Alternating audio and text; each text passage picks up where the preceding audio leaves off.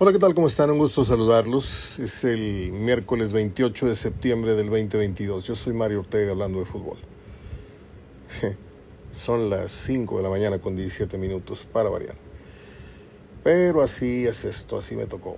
Eh, México 2, Colombia 3. Vamos a tratar de ser, eh, vaya, no es condescendientes, no es este pasalones, pero pues el Tata Martino dijo que le dio chance a muchos chavos que no habían jugado, etcétera, y luego Colombia empezó con no los mejores y cuando ingresó a los mejores perdiendo 2-0 le dio la vuelta como quien volteó un calcetín y nos pusieron una madriza de Dios Padre. Porque Colombia no nos metió el, el cuarto y el quinto de puro milagro porque México estaba totalmente desfondado. Eh, no hay más que decir. Eh, falta menos para la Copa del Mundo. Esta fue la despedida. Ya se van a Europa a hacer sus otros partidos. No hubo despedida aquí en México como, como casi siempre. Y tiene mucha lógica, ¿no? ¿A qué se presenta México en el Estadio Azteca? Porque no se van a venir a despedir aquí, ¿no? No se van a ir a despedir al Jalisco, no se van a ir a despedir al Akron eh, la despedida suele ser en el Estadio Azteca. ¿Y a qué se van a despedir? A que el Tata Martino le miente la madre 20, 25 mil personas que van a ir a despedirlos porque no, no, no llegan a más. El entusiasmo no está como para meter 40, ni 60, ni 80 mil, que es lo que cabe ahora al estadio. Qué lejos, eh, qué suerte tuve yo de, ir N veces al Estadio Azteca lleno, cuando era de 112 mil personas me tocaron clásicos, me tocaron América Guadalajara, me tocó América Cruz Azul, me tocó me tocaron partidos de Monterrey América llenos en los 70 eh, y pues ahora le han, ido, recortando y recortando y ya quedó en un estadio 80 mil que sigue siendo monstruoso, ¿no? Este, a lo que nunca se atrevió eh, el Monterrey. Voy a hacer una pausa eh, en este tema Hace, Facebook me recordó hace, hace pocos meses el encuentro que tuvimos eh, con don Jorge Urdiales en, una peña en el restaurante Redies de mi amigo Pedro Saro, que le mando un abrazo, en un exquisito eh, lugar que tenía en donde nos servía a sus comensales una paella preparada por él mismo, como pocas personas saben preparar la paella aquí en Monterrey. Y esa vez don Jorge fue el hombre más amable, el más simpático, el más terco, el más rezongón. A don Jorge no le ganas una. No le ganas una. Ni en la peña, ni en el blog, ni, no le gano una. Y de vez en cuando corta una flor de su jardín. Te felicita por uno que otro comentario que haces. Yo lo quiero mucho al Señor, lo respeto más y me parece que es el tipo de directivo que le ha venido faltando al Monterrey, con todo el respeto que me merece Edulio Davino, del cual vamos a, hablar obviamente, ya que el programa de ayer lo estoy publicando a las 4 de la mañana de hoy por un problema técnico, no mío. Este, el programa lo grabé, pero la página estaba en mantenimiento y no me dejó y no me dejó y, y como esta madrugada este, pelamos el ojo a las 4 pues me puse a trabajar porque les dije, les dije lo que leí por ahí de un psicólogo que dice que, que cuando se te va el sueño, no debes de estar eh, padeciendo el insomnio en tu cama, porque asocias el insomnio con tu cama, entonces más se refuerza la idea del insomnio. Y dice que te tienes que parar, tienes que ir a tomar agua, tienes que hacer esto o ponerte a, a hacer, no sé, acomodar cajones o a cualquier cosa, ¿no? Cortarte las uñas, limarte las uñas, pintar, no sé. Digo, pintarte las uñas es caso de las mujeres, ¿no? Este, y es lo que estoy haciendo en estas, en esta semana, de unos días para acá, ¿no? Y, y bueno, ayer grabé ese programa dedicado a Davino y les decía que tuve a don Jorge Urdiales ya me acordé del tema. Tuve don Jorge Urdiales en esa, en esa ocasión.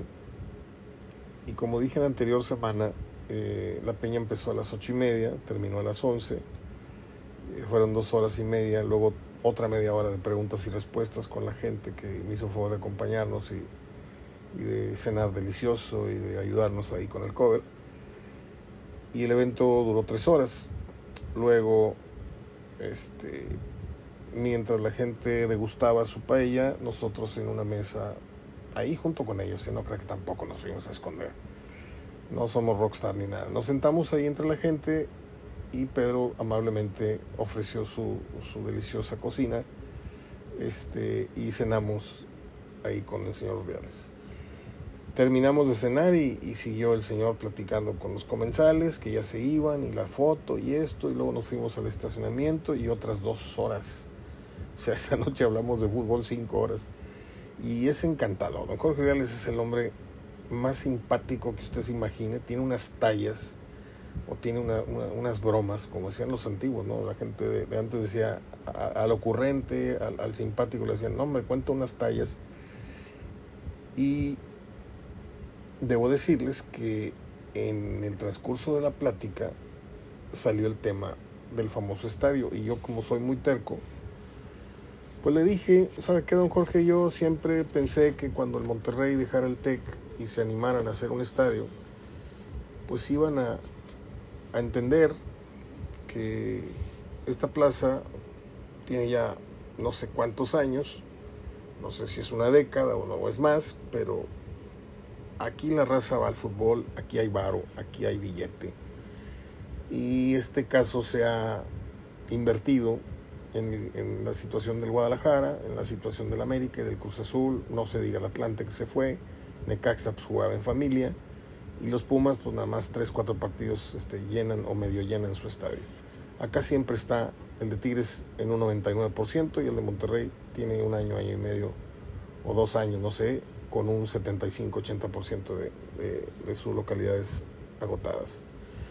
Y le decía yo, siempre pensé que Monterrey se iba a animar a construir por esa grandeza de afición que tiene, por esa, ese poderío económico que hay eh, en la gente que consume el fútbol, hacer un estadio enorme. Yo me fui como el borra, ¿no? Yo le dije, yo pensaba que iban a hacer un estadio con la capacidad antigua del Estadio Azteca de 100 mil, o de perdido pegar a los 80 mil, ¿no? A superar el Estadio Jalisco, ¿no? Que le caben 60. Y me dio una cátedra el señor. Me dijo, mira Mario, esto se hace con un estudio, así, asá y asá. Y quedó en 50 y qué? 53 mil. Y le dije, pero ¿qué les costaba hacer un, tramo más, este, más arriba? Le perdió para llegar a los 60. Me dijo Mario, la parte más alta del estadio, la que no se va a llenar nunca, es la más cara de construir. Y amén de ese dato de construcción, de costos, eh, el estadio BBVA cumplió ayer, no me acuerdo cuántos partidos, 300, leí por ahí en la, en la información que me proporciona Gerardo Gutiérrez. Y ya tiene rato, ya tiene rato que el Estadio Monterrey, ya bueno, ciertamente acaban de llenarlo partido pasado, el clásico, pero este, la constante es que con todo y que son 53 mil apenas butacas, Monterrey está metiendo 35, 30. Por la depresión aquella de perder la final con Tigres, la gente no los ha perdonado del todo. Eh, y también por la, la, la, crisis económica que el presidente de todos ustedes dice que no hay, pero pues yo voy al súper como usted y cada vez que voy este, hay etiquetas nuevas y le suben 3 pesos y, y, al mes ya le subieron 20 y, y, dices tú, ¿cómo? Entonces el fútbol es carísimo aquí en Monterrey, carísimo y aparte pues Aguirre y aparte pues este a veces como que no divierten y dices tú, no, mejor lo veo en la casa, compro el cable y aunque ya le van a dar en la madre a los aficionados porque la señal premium va a terminar acaparando este, la mayoría de los partidos. Esto apenas empezó, hubo muchos partidos por señal abierta, comillas abierta por Fox, pero luego van a pasar todo esto a una exclusividad y, ahí otra vez van a tener que brincarle. Los aficionados que no van al estadio van a tener que brincarle con una señal adicional. pero ¿para qué los deprimo? Entonces vamos a, a esperar a que eso tarde, ¿no? Y, y así fue, así fue, este, yo esperaba que, que el estadio que venía en camino, primero que no fuera tan caro para la gente y resultó ser un lujo, un lujazo que la gente desgraciadamente está padeciendo. Y yo sé que costo-beneficio van y se divierten y su equipo gana y, y por ahí resulta campeón o, anda peleando. Sí, está bien. Pero este, yo siempre pensé que en el volumen estaba también la ganancia, porque si tú haces un estadio más grande y dices tú, no, es que no se va a llenar, pues depende cuánto cobres. O sea, 53 mil te dejan tanto dinero, a lo mejor te dejan 70 mil, te dejan lo mismo si bajas el boleto. Y de ahí no lo pude sacar, no lo pude sacar. Le dije, bueno, pues usted fue el directivo, usted fue el presidente, seguramente tendrá mejores, como dijo el otro, mejores datos, tiene otros datos. Y encantado del señor. Don Jorge Urdiales, aquí tengo el teléfono, me lo dio hace como, siempre lo he tenido, pero se me perdió. Y el otro día chateé con él y le encanta andar en programas y esto y lo otro y entrevistas y, y como yo no tuve tantas horas en aquella, en aquella velada, me ha dado pena volverlo a, molestar. Entonces lo saludé el otro día, estuvo el enfermito, estuvo en el hospital. Y le dijo, Jorge, aquí nada más reportándome, no sé qué. dijo, oye, ya no me has invitado, ya no, ya no vamos a hablar de fútbol solito. Le dije, cuando quiera lo saco al, al, podcast, ¿eh? Nada más que sabe que yo ahí yo no soy su amigo. Ahí yo le pregunto cosas y, y lo cuestiono y, lo, y le, y pues le contrapunteo porque don Jorge es muy terco y es muy aficionado y es muy rayado. Tan rayado que el otro día casi le raya la madre al árbitro cuando salía, ¿no? Pero no, es muy decente el señor, es una broma, nunca lo, lo, lo habría hecho. Eh, ayer hablé de Davino y hoy quiero nada más dejar bien claro algo, o sea, no es denostar lo que hizo, porque pues ciertamente consiguió algunas dos copas, dos Conca Champions, un título, etcétera, etcétera, ¿no? Pero esa cifra que les mencionaba yo de ciento y pico millones de dólares contra una venta que le dio al Monterrey ingresos por 30, pues hay un déficit ahí de 70 millones de dólares, ¿no? Pero bueno, vamos a pensar que el tema no es económico, vamos a pensar que, que, Monterrey se puede dar el lujo de tirar y tirar millones de dólares, que es una cantidad bárbara de dinero. Estaba viendo una, una gráfica que presentaron ayer en, en televisión, lo voy a tener que citar, porque así es, y hay que decir las cosas como son, en donde pues presentaron los buenos y los malos jugadores que trajo eh, la gestión de, de Duilo Davino. Pero al estar comentando esto, me tengo que detener porque eh, Davino no, no agarraba el dinero de la caja chica y decía, ahorita vengo, voy a contratar a este. Él tenía que pasar por una serie de, de decisiones y de aprobaciones, pero desgraciadamente pues el responsable es él, ¿no? Y a él es el que se le va a ir la crítica. A los accionistas o a los, perdón, los consejeros, esos están en el oscurito y esos no, no van a recibir tomatazos ni pastelazos por las tarugadas que cometieron al traer a, a Balbayano y Albertango y Albertango y, y Cristaldo y el otro y del Ángel y, y montones de, de, jugadores que le costaron a Monterrey no 100 mil dólares ni un millón de pesos. Estamos hablando ya de, de cifras eh, exorbitantes y como Monterrey es el, el, nuevo, como decía el grupo de las Águilas, de New Kid in Town, es el nuevo, el nuevo riquillo del barrio, al igual que Tigres, pues tan pronto ven que le ponen el ojo y, y paran las pompis, ¿verdad? Los, los directivos como diciendo, ¿te gusta? Pues págale, papá. Soy de las caras. Qué feo ejemplo puse. Bueno, este, y Monterrey se ha ido de bruces pagando y pagando y pagando y pagando. ¿sí? Y está bien que, que, que, compres caro si compras un muy buen jugador. Pero Monterrey pagó caros muy malos jugadores. Y eso es lo que yo no le perdono a Duilio. Que podrá ser muy buena persona, muy dócil, muy esto, muy lo otro, muy educado. Pero yo tengo años diciendo, o sea, una persona que sabe tanto de fútbol como Mohamed, como Duilio, que hicieron mancuerna, no se pueden equivocar por tanto margen. No te puedes equivocar a la hora de escautear o a menos de que te, te pasen un tipo equivocado y lo compres a ciegas y tú confía en mi fuente, confía en mi scout y te sale un churrazo de jugador. Entonces yo siento que, que el que jugó fútbol, mire, yo no jugué fútbol al nivel de ellos. Sí, jugué mucho fútbol, jugamos creo que en ligas aceptables, en la más fuerte de, de, esta entidad de muchos años que fue Profusoc, y enfrentamos a muchos exjugadores y los balonazos y los codazos y, y un día me abrió la ceja este José Luis Puente con su anillo en un córner y un día me sacó al aire este Daniel Peña, el esposo de María Julia, en un córner jugando contra Roma, o sea, supimos lo que eran los golpes de jugadores de primera división, es lo que le quiero decir.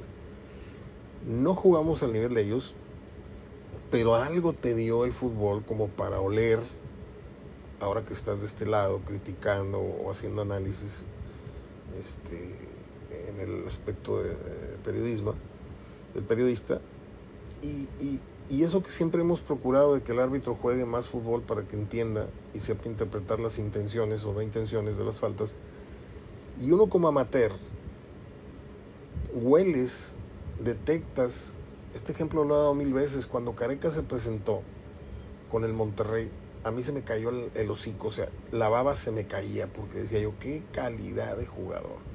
Debutó en el campeón de campeones contra el León, luego debutó acá y metió un gol con Corracominos y, Luis Hernández le puso un pase contra Pumas de Palomita. Y decía yo, este, este güey es, después del Gato Núñez, es lo mejor que he visto en Monterrey.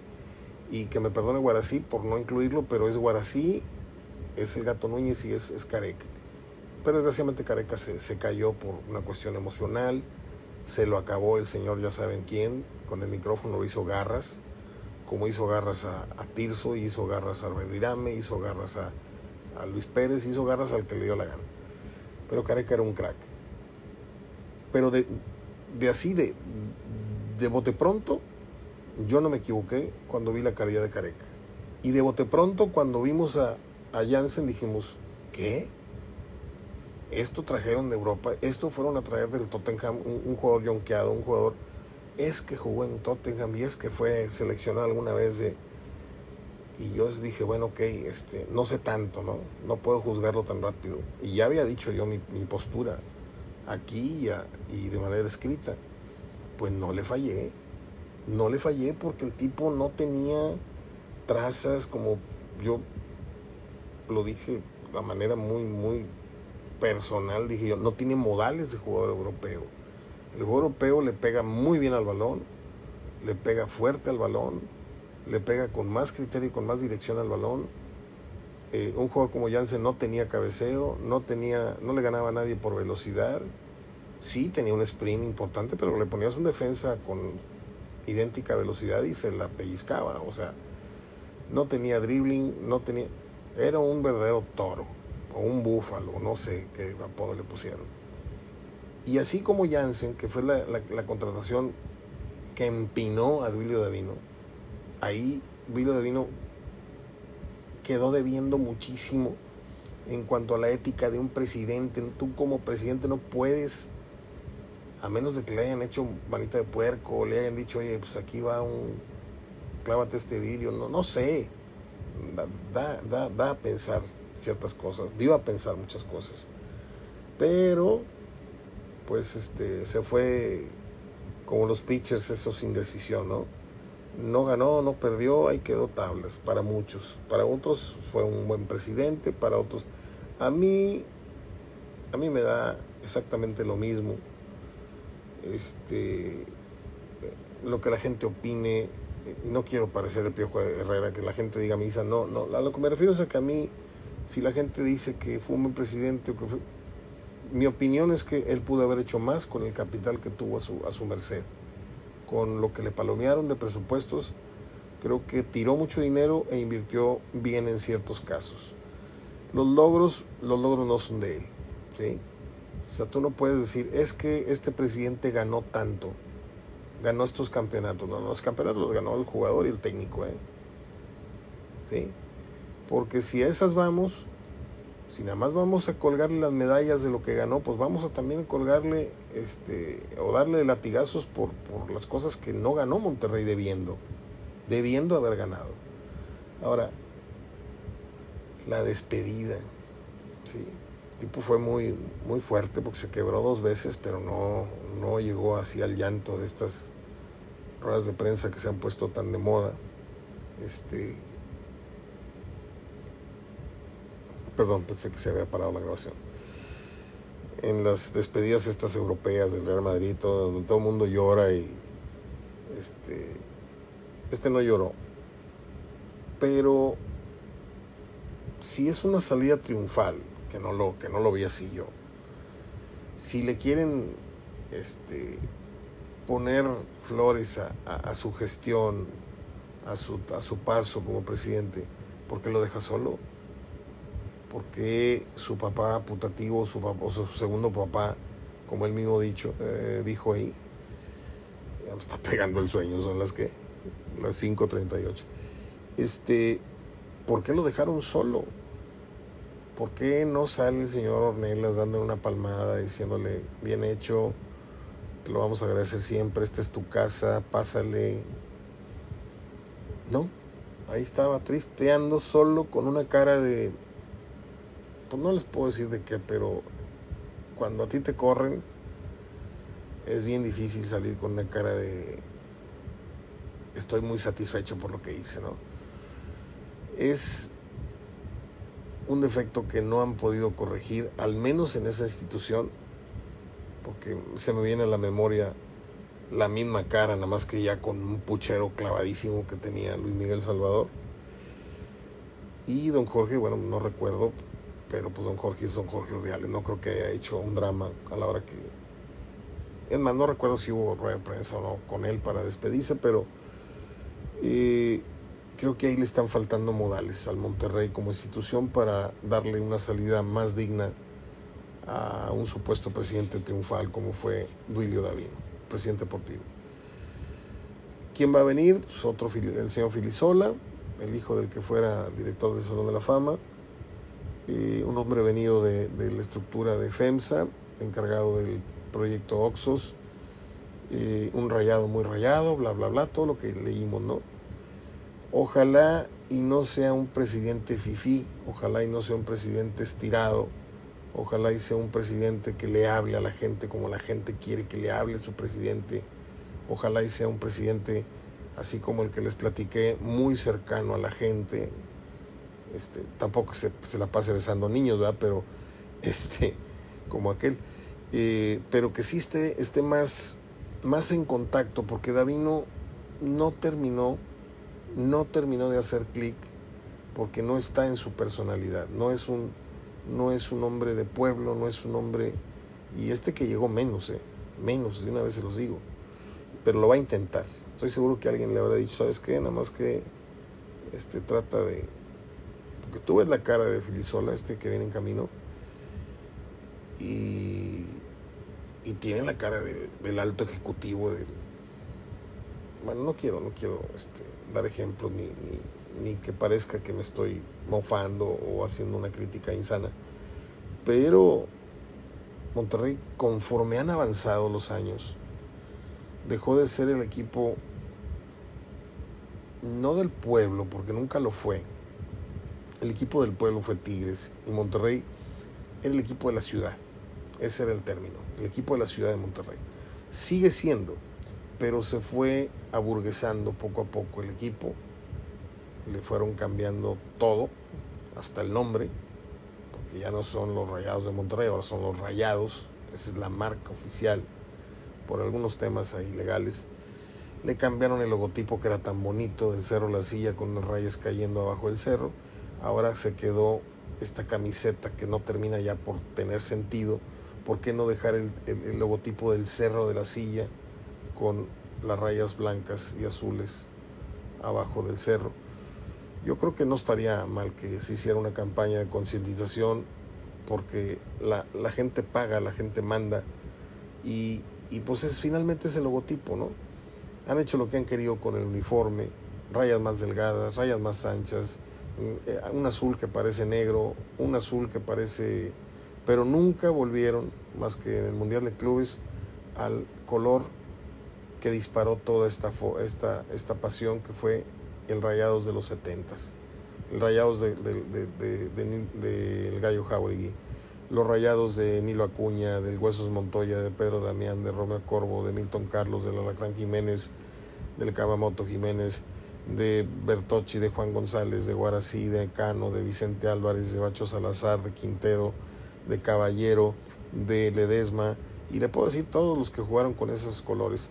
Monterrey tuvo un uniforme bellísimo de azul con rayas negras que usó pocas veces y se dejaron comer por la mercadotecnia y hoy sacan cualquier trapo espantoso, espantoso, pero que la gente, como está ya muy comprometida con su equipo y están en un constante lavadero de cerebro, sienten que si no compran la nueva camisa, se están rezagando y se están quedando fuera del cariño.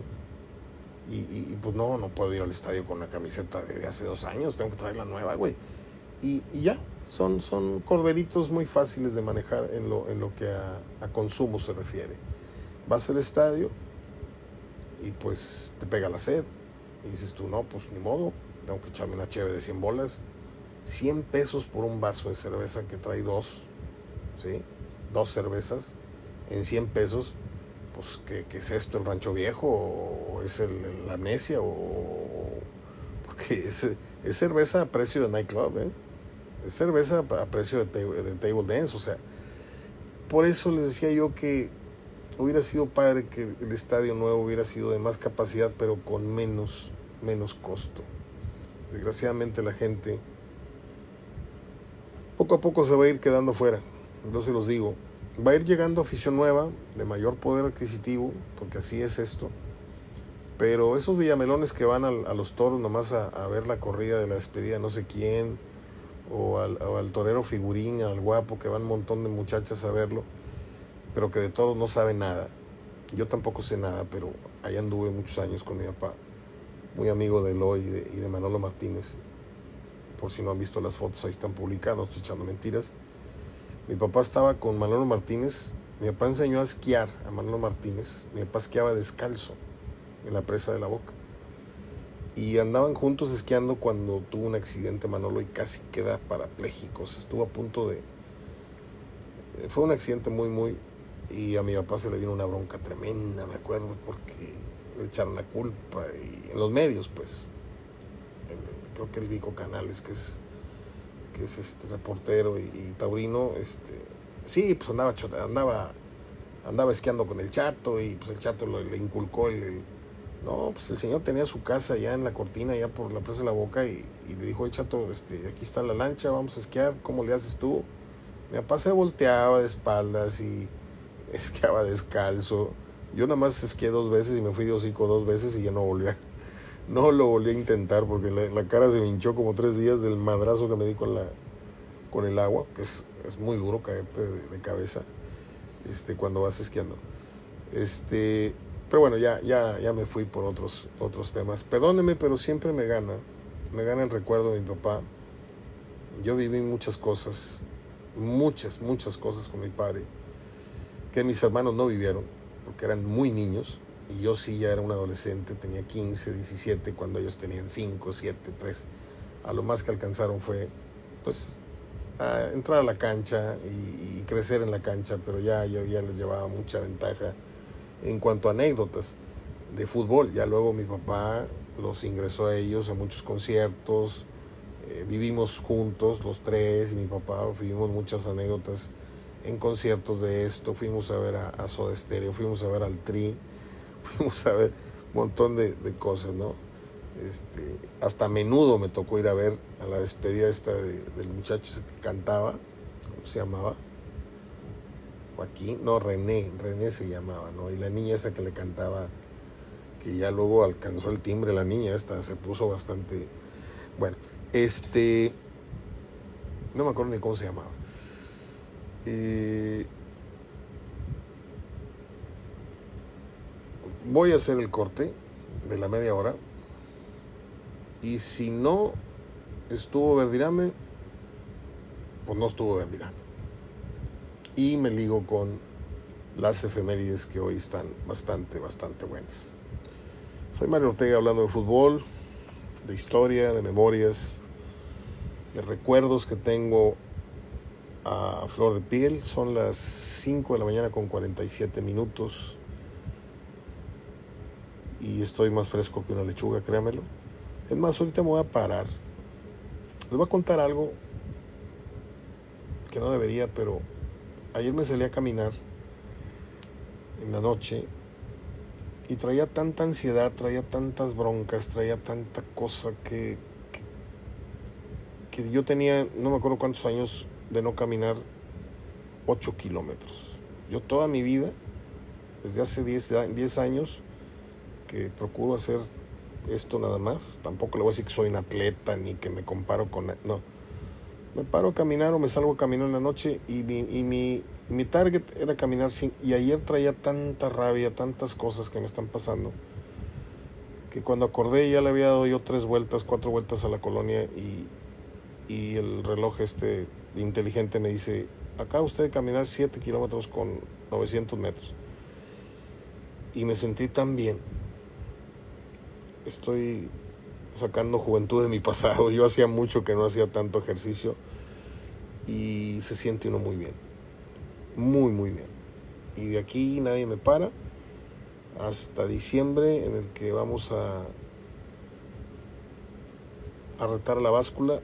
Yo me prometí bajar entre 12 y si me estás oyendo David, ahí va la cosa, ya bajé 3 kilos en dos semanas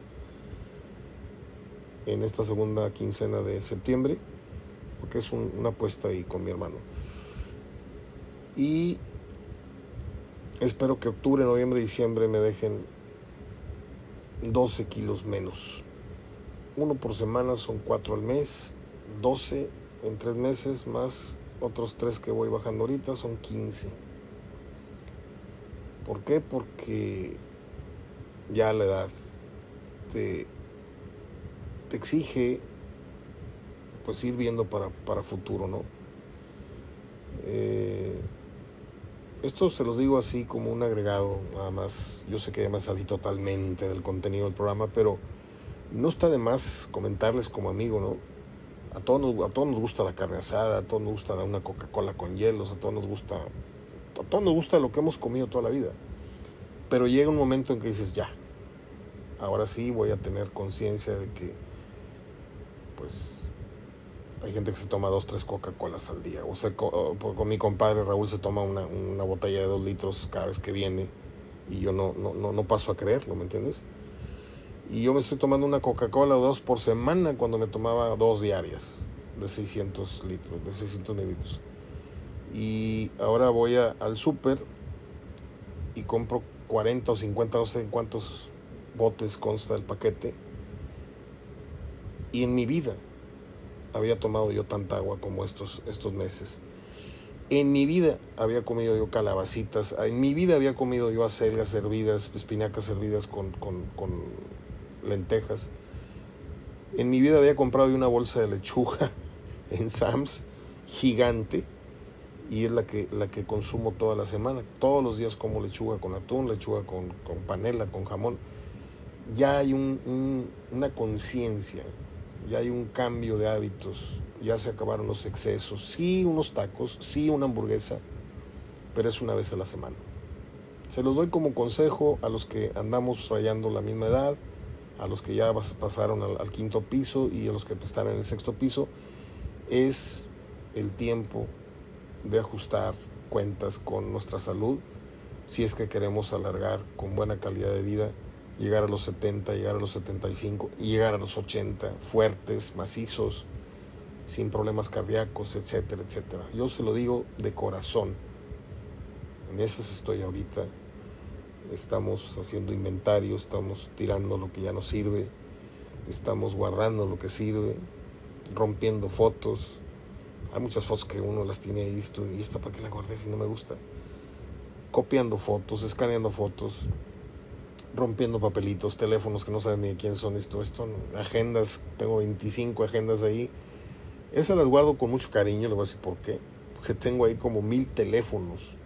Tengo teléfonos de Ivo Basay, tengo teléfonos de. No, no, no ni solo de Enrique Bastos y de Eu y de Batocletti de Mantegaza. O sea, tengo teléfonos cuando hacía yo entrevistas. Siempre, antes el jugador era más noble y con gusto te da el teléfono en su departamento. Sí, llámame, sí, ahí te, te, levanto el teléfono, este, o nos ponemos de acuerdo y nos vamos a tomar un café. Ahorita, ahorita los jefes de prensa parecen novias celosas, no te les puedes acercar a los jugadores porque no te permiten que los invites a una, a una cabina de radio, no te permiten sin que el fulanito de tal autorice. Y si el, y si el jefe de prensa considera que tu programa es nocivo para el club y si considera que tu medio no está a la altura del club o si tienes una página que no llena los requisitos que ellos tienen, no te, no te dan acceso al jugador. Eso se los digo a las personas que me dicen que por qué no hago peñas con tal y cual. Yo no suelo hacer eh, peñas con jugadores en activo. Y el día que lo hice casi se suspende. Mire, le voy a contar la anécdota rápido, rápido ¿Se acuerda usted de Julio César Santos? Aquel brasileño que jugó en Real Madrid, que vino a Tigres, que anotó el gol aquel de la remontada la América. Un tipazo el brasileño, ¿no? Y la peña era a las 8, 8 y media en el Hotel Radisson. Y solían mis invitados llegar una media hora antes, ahí estábamos en el lobby.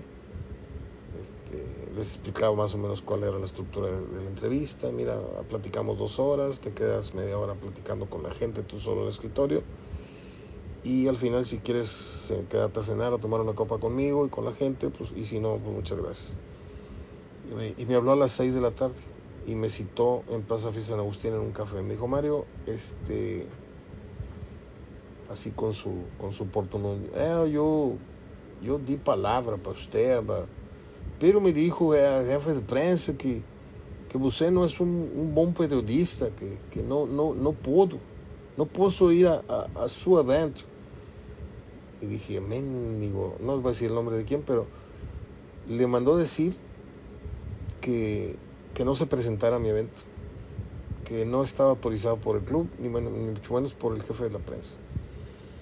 Y yo ya con, con Sold Out ya tenía todos mis covers vendidos en, en, el Hotel Radisson, en el, en el bar, que era como para 100, 150 personas. Y dije yo, Ay, ay, ay. Bueno, pues ni modo, voy a presentarme, voy a regresar las entradas. Y me dijo, era bravo, el, brasileño era muy bravo, ¿eh? Y le dije, no, bueno, y le piqué la cresta. Le dije, no, bueno, pues si le vas a hacer el caso al jefe de prensa y me vas a dejar a mí colgado, me diste tu palabra, pero pues, está bien. y se dio la hora del, del, de la peña, entonces estaba toda la gente ya consumiendo su jaibolito, su botanita, y ya iba yo derechito a la mesa de trabajo cuando va llegando este tipo con unos jeans todos rotos, una mezclilla y una camiseta muy padre y una boina. Y le digo, ¿qué huele que haces aquí? Dijo, ah, vale madre lo que diga jefe de prensa. Hicimos la peña. Pero fuera de eso no, no, no, no suelo hacer este, entrevistas o peñas con, con... Cambiaron mucho los tiempos. ¿eh? Me acuerdo cuando Benito Floro, técnico vigente del Monterrey, me hizo favor Santos Escobar, al que le mando un abrazo. Ya luego se metió el de comentarista, se volvió loco, pero le mando un abrazo a aquel Santos Escobar. Al de ahorita, este, tapa el perro. Y lo digo así porque él dijo es lo mismo de mí en el programa de radio que tenía en Radio Asir con el orate de, del hombre retorpe. Y así nos llevamos, ¿eh? no creo usted que estoy hablando mal. Así nos llevamos el, el negrito y yo, somos iguales de, de, negros, de morenos. Y me llevó a Benito Floro y Benito Floro estuvo tres horas hablando de fútbol. No dijo nada, ¿eh? No dijo nada porque era un cantinfleo bárbaro. Y ahí me acompañó en la conducción del evento Luis Miguel Salvador. Ya retirado, estaba él como, pues, estaba jugando a ser jefe de mercadotecnia, no sé qué puesto lo tenían en la tienda de los rayados, ahí vendiendo camisas. y ahí, y ahí tengo imágenes publicadas en mi, en mi muro, en, en, en, todo lo que es mi, biografía en, Facebook. Usted puede constatar lo que estoy diciendo. Por si creen que estoy acá este, como Julio Verne inventando historias, ¿no? Ahí está todo publicado, las fotos de mi papá con Manolo Martínez, con Eloy Cavazos, las fotos de las peñas que le estoy contando y tengo incluso escuchas que estuvieron en mis eventos. Vamos con Sergio Verdirame y si no localicé a Verdirame en este ratito que son las 5.57 Verdirame se va a reportar conmigo a la una de la tarde supuestamente. Este él también está teniendo unos días un poco complicados. Me, comentó que no, no anda. De hecho ayer se, se enchiló con un radio escucha y, y le dije fuera del micrófono que pues que, que no se ganchara con con cualquier hijo de vecino, porque pues un ex profesional no, no puede. Y me agradeció, me dijo, gracias Mario, sí, lo que pasa es que no es un cerillo igual que yo, nada más que a mí ya se me, ya se me fue quitando con, con la edad. Verdad me tiene que, como 10 años menos que yo, más o menos. Si logramos hacer comunicación con Sergio, estamos platicando con él en un momento más. Si no, ligamos las efemérides. El que avisa no es traidor pausa y continuamos. Soy Mario Ortega hablando de fútbol. Bien, aquí vamos con la salida del programa del día de hoy, con las acostumbradas efemérides. Déjeme irme por orden cronológico. En 1901 nace el conductor estadounidense de televisión Ed Sullivan su programa de variedades de televisión con su nombre hace historia en los Estados Unidos entre 1948 y 1971. Entre los invitados más importantes que visitaron su estudio figuran los Beatles, The Doors y otros artistas importantísimos más. Muere un 13 de octubre del 74. Eh, también está por acá el nacimiento en 1924 del gran actor italiano Marcello Mastroianni, uno de los artistas más famosos eh, en la escala internacional durante tres décadas. Posteriormente a la Segunda Guerra Mundial, pues eh, él figura enormemente, a diferencia de otros actores de su generación, alcanza poco a poco la fama, según dice su ficha en 1934 nació la actriz francesa Brigitte Bardot, quien por su belleza y sensualidad es catalogada un símbolo sexual en la década de los años 60. Ella hizo dos muy buenas películas, una se llamó eh, Dios, ¿cómo era? Dios, ah, Dios creó a la mujer. Y otra muy buena película de ella se llamó El desprecio por si usted tiene oportunidad de encontrar alguna de ellas en televisión. Mm, sigo con más efemérides del día de hoy. Un día como hoy nace en el 52 la actriz holandesa Silvia Cristel, una de las más grandes figuras del cine erótico. Eh, protagonizó, como muchos han de saber, la saga de películas Emanuel, prohibidas en algunos países por su alto contenido de escenas sexuales. Yo solamente fui a ver una y creo que fue la primera y era más música que otra cosa. Parecía un videoclip erótico, pero así que digas que bruto, pues no.